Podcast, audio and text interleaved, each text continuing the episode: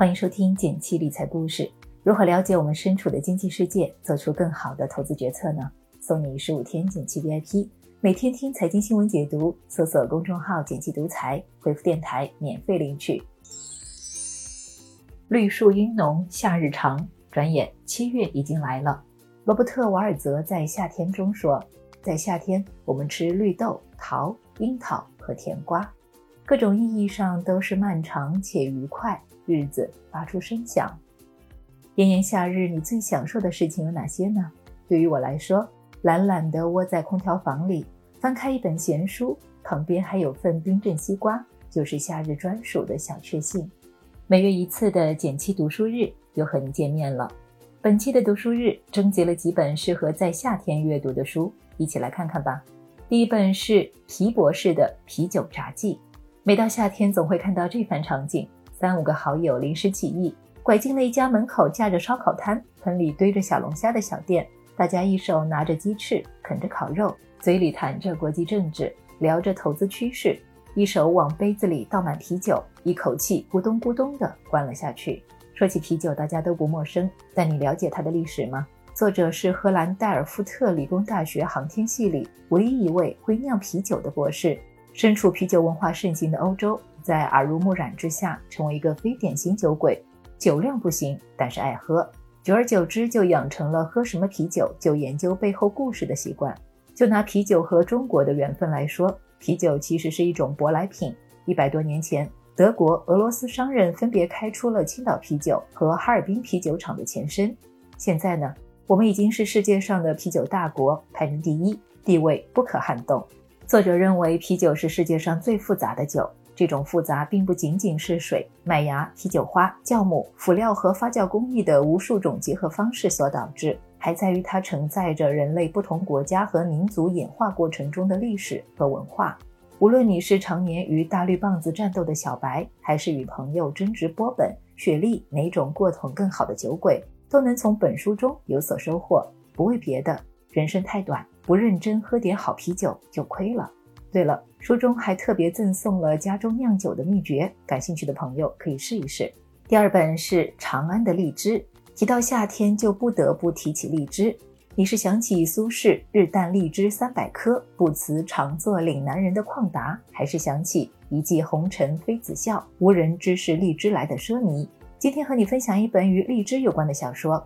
一个小官历经波折，给杨贵妃运送荔枝。面对官场诡谲，但初心不改，得以于乱世之中保全的故事。故事发生在大唐盛世的长安，杨贵妃要在六月一日的生日之时吃上新鲜的岭南荔枝。玄宗为博美人一笑，特设荔枝室，专门负责采办新鲜荔枝。各级部门互相推诿，最终鬼使神差的落到了九品小吏主人公李德善身上。小李子查明真相之后，几乎要投河自尽。在朋友杜甫等人的帮助下，还是决心放手一搏，舍命一试。反正还有数月时间，于是乎上演了一出生死时速、横贯千里运送鲜荔枝的好戏。风起于清平之末，浪沉于微澜之间。朝廷法度竟围着一个女人转，起于贵妃一句无心感叹，终于贵妃的一声轻笑。以至于上行下效，劳民伤财，荒谬至极，直指大唐由盛转衰的症结。只有主人公深知民情，直言进谏：天下钱粮皆有定数，取之于民，用之于民，却全家被流放岭南荔枝园。但是安史之乱一出，盛世倾倒，贵妃也成为马嵬坡坡下鬼。而主人公看似被贬回岭南，但他初心不改，渔樵问水，一心为农，却是在这乱世之中得以保全。试问岭南因不好，却道此心安处是吾乡。故事很短，道理无穷，从个人微观命运窥见大唐盛衰。第三本是《蛤蟆先生去看心理医生》。之前看到很多人推荐《蛤蟆先生去看心理医生》，以为是写给小朋友看的，一直没怎么在意。忍不住好奇翻了一下，这本书很薄，大概十万字左右，出版于一九九七年，号称是畅销英国二十多年的国民级心理咨询入门书。作者借用了经典童话《柳林风声》中的动物角色，重新编织了一个故事。蛤蟆先生这个在朋友眼里爱笑爱闹的家伙，突然间患上了抑郁，在朋友的恳求下，他找到了心理医生苍鹭。通过十次心理咨询，医生帮助蛤蟆不断挖掘内心真实的诉求，终于找回了快乐和自信。书里有一个核心观点：童年记忆对人生的影响巨大。蛤蟆因为童年受到父母过分严苛的对待，致使他成年后一旦受到打击，很容易沉浸于低迷消极的情绪中，无法自拔。生活中很多人也像蛤蟆一样，身体虽然已经长大成人，但内心始终停留在儿童状态，并没有成为理性行事的成年人。想到有句话这么说的：幸运的人用童年治愈一生，不幸的人用一生治愈童年。如果你在和家人、朋友、同事相处时也有类似的心理困扰，那么这本书会比较适合你。炎炎夏日，希望这个童话世界能给你带来一丝清凉，帮你走出困境。第四本是《诗里特别有蝉》。初读这本书也是盛夏，炎热的天气让人十分烦闷。翻开这本书后，不由得想到那句老话：“心静自然凉。”骆玉明老师在学术界也享有盛名。他把自己的生命体验融入丰富的学问中，通过一系列的诗篇来引导我们理解什么是禅。禅是什么呢？不过是一种人生态度和生活方式，超越了凡俗，却离不开日常。在我们的传统文化中，诗学和禅学早已相互渗透。比如，这是王维的《鹿柴》，是这么描写的：“空山不见人，但闻人语响。返景入深林，复照青苔上。”而常见的。题破山寺后禅院有这么说：山光悦鸟性，潭影空人心。万籁此俱寂，但余钟磬音。陶渊明的《饮酒起舞》中说：结庐在人境，而无车马喧。问君何能尔？心远地自偏。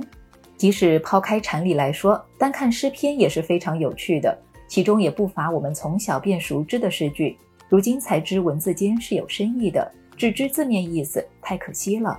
这本书很适合夏日午后泡上一杯茶，躺在藤椅上，慢慢的翻开那些字里行间的幽静，相信你也会很喜欢。第五本是《爱的五种语言》，这是一个非常适合在夏天讲的话题。爱这本书虽然讲了爱的五种语言，但不单单谈到了爱，还讲到了关于个人成长，是一本值得一读的书。每个人对爱的表达都是不同的。对于我来说，这本书可以从具体的行动上来帮助我看到不同的表达，以及如何主动去表达。书中讲到了五种最基本的爱的表达方式，分别是肯定的语言、精心的时刻、接受礼物、服务的行动和身体的接触。肯定的语言就是用积极的语言鼓励对方，这点不止在爱人之间适用，在朋友同事之间依然适用。去鼓励你的朋友同事，往往会得到意想不到的收获。精心的时刻就是两个人一起专注的做事情，这个时候你会发现时间过得很快，而且有时候会产生派克说的心流的体验，这种感觉是非常美妙的。接受礼物，这里说的礼物不一定是指贵重的礼物，贵重的礼物并不一定就是对方需要的。对方心情不好的时候，多陪陪对方；遇到烦心事的时候，听听对方的抱怨，有时候比一个实际的礼物更管用。服务的行动指的是做你另一半想让你做的事，而不是你认为应该做的事。这一点我们往往忽略。比如一起做做饭、遛遛狗、拖拖地，这些不经意的小事情，或许更能让对方感受到你的爱。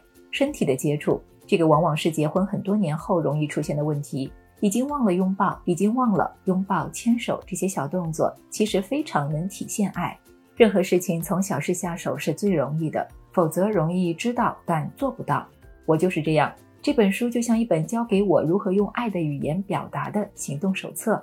从最小的事情上着手，然后养成习惯。书中还举了很多生动的例子，教我们如何实际运用起来。感兴趣的小伙伴可以试着去读一读这本关于爱的表达的书。